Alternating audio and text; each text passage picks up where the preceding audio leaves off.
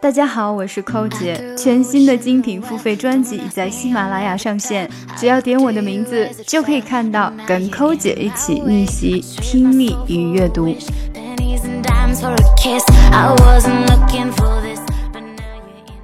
The phrase off the cuff refers to something that's done on the spur of the moment, without any practice or rehearsal.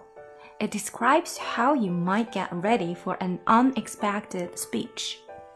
慢速的一遍，The phrase off the cuff refers to something that's done on the spur of the moment, without any practice or rehearsal.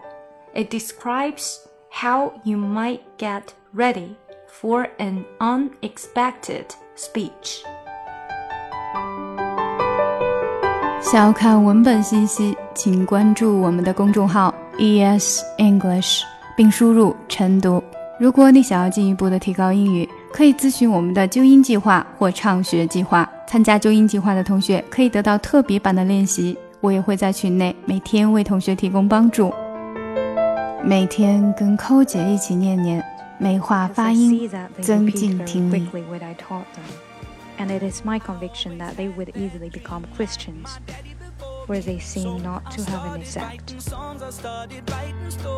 Something about that glory just always to bore me, cause only those really